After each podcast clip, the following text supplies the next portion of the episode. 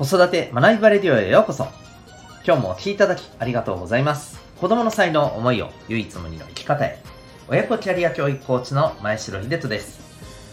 指紋ナビ、各種心理学、絵本講座、塾講師の経験を取り入れたオーダーメイドのコーチングで、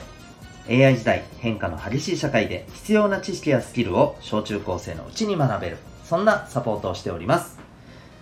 このチャンネルでは共働き子育て世代の方を応援したい、そんな思いで子育て、キャリア、コミュニケーションに役立つ情報やメッセージを毎日配信しております。本日は第505回です。えー、解釈の違い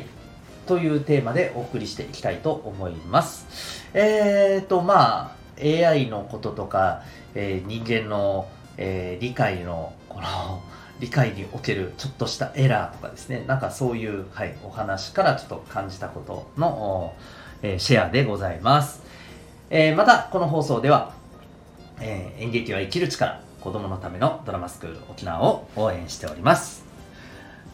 はい。ということで、今日の本題、早速いきたいと思います。えっ、ー、と、今日はですね、えー、この解釈の違い。まあ、あの ちょっとこれ面白いなっていう、あのちょっとね、身の回りであった出来事からですね、お話ししたいんですけど、え先日ですね、まあ、あの、娘とこう外に出てて、えー、まあ、エレベーターに乗ろうとした時の話なんですけれども、え、ー、と、まあ、1階からね、上に上がろうということで、まあ、エレベーターの、あの、ボタンをね、まあ、押すわけですけども、えっとね、いきなり下を押したんですよ、娘が。え？っと思って、僕は。いや、何してんのと思って、僕は、あの、てっきりですね、いたずらで押してるものだと思いまして、ちょっと待って、ダメだろ、それは、みたいな、ちょっとこう、たしなめたんですね。うん。ところが、まあ、当の本人は、は何が？っていう感じで、え、どうやらなんかいたずらじゃないっぽいんですよ。で、聞いていくとですね、はい。なんと、エレベーターを、まあ、下に呼び寄せようとして押したんだそうです。なぜかというとですね、数字がこう、その時ですね、まあ、5っていうふうに書いてあったんです。つまり5階に、えー、この時点でエレベーターは、まあ、いるっていうことですよね。で、それを見て、あ、5階にいるんだ。よし、1階に下ろさなきゃ。下に来い。的な、まあ、思考ですね。はい。なんかわかりますよね。うん。で、これ、経験ある方って、まあ、意外といらっしゃるんじゃないかと思うんですよね。これまあ要は何を視点に見るかっていう話だと思うんですけれどもただあのちょっとしたやっぱりね、えー、解釈の違いで、まあ、こんな風なエラーが起きるということなんですよね。で一方で、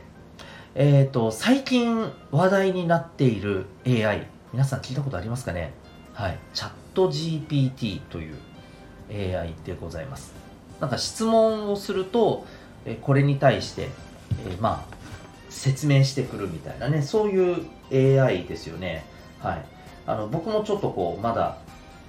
実を言うと、あのー、実際にやってみた、あの、使ってみたみたいなことがまだなくてですね、うん。なんかあの、いろいろチャット GPT についてね、調べているとですね、なんか、あのー、えっ、と、いつの、えー、M1 でしたっけ？あの、チャンピオンになった、王者になったミルクボーイさんのね、あのネタがチャット GPT はできるのかみたいなね。そういうことを実際に試してみた人とかがいてなんかすげえ面白いなと思いながらその記事も読んでたんですけど、うん、要するにあのー、なんか例えばねえっ、と何でしたっけ、えー、おかんがなんか好きな朝ごはんの名前を忘れたらしいって。で、えー、相方がえ何それ？なんか特徴言ってみてよみたいな感じでね。でなんか、えー、それ特徴がこうこうこうでって言ったらその特徴はねあのコーンフレークやないかいみたいななんか そういうなんか要するにね特徴を説明してあそれはこれだみたいな。えこれがこうチャット GPT はできるのかみたいな感じで試したりしてて。まあ結構ね答えられるとことただねなんかすごい勘違いした答えを返してくるところもねやっぱりあるみたいなんですよね。だこの辺ってまだ AI がまだまだまあある意味未熟な部分だし、まあポジティブに見るとまだまだ改善していく余地ってあるんだろうななんて思ったりしていますが、えー、でもねやっぱり着々と AI って成長していてそれでもねやっぱりこの捉え違いでこういうことが起きると。ででこのチャット GPT がまだねこの エラーが起きる理由っていうのがいわゆるですね、えー、人間のこのまあ様々な使ってる言葉をやっぱりなぞ表面をなぞってこう解釈しているみたいなそういうところがあるみたいなんですよね。だからこそ、まあ、間違いが起きるみたいな、うん、であのこの辺ちょっとね僕自身もまだこの今日結構ねあのざらっとそれこそ僕自身も今日はですね、えー、このチャット GPT のこともそうなんですけどざらっと見てなんとなく感じたノリで喋っちゃってるんで、えー、大変申し訳ないんですけれども、あのー、これって結局何て言うのかな、え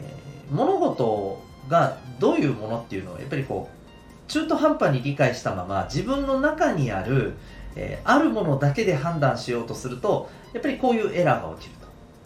で、まあ、ただ僕はですね、このエラーが起きることそのものがダメだって言いたいわけではなくて、えー、こういうエラーを重ねながら、ああ、なるほどね、自分に分からなかった、えー、ピースってのはこれなんだなっていうのを理解していけばいいと。さっきの娘のエレベーターで言うのならば、エレベーターのボタンというのは、あの、エレベーターを動かすためのこの上下ではなく、え自分がどうしたいんだよっていうのを、えー表示するための意思表示するためのボタンなんだなっていうね認識が当てはまれば次からはまあそこは間違えることはないということだったりするわけですよね。うんまあ、そういうふうにあの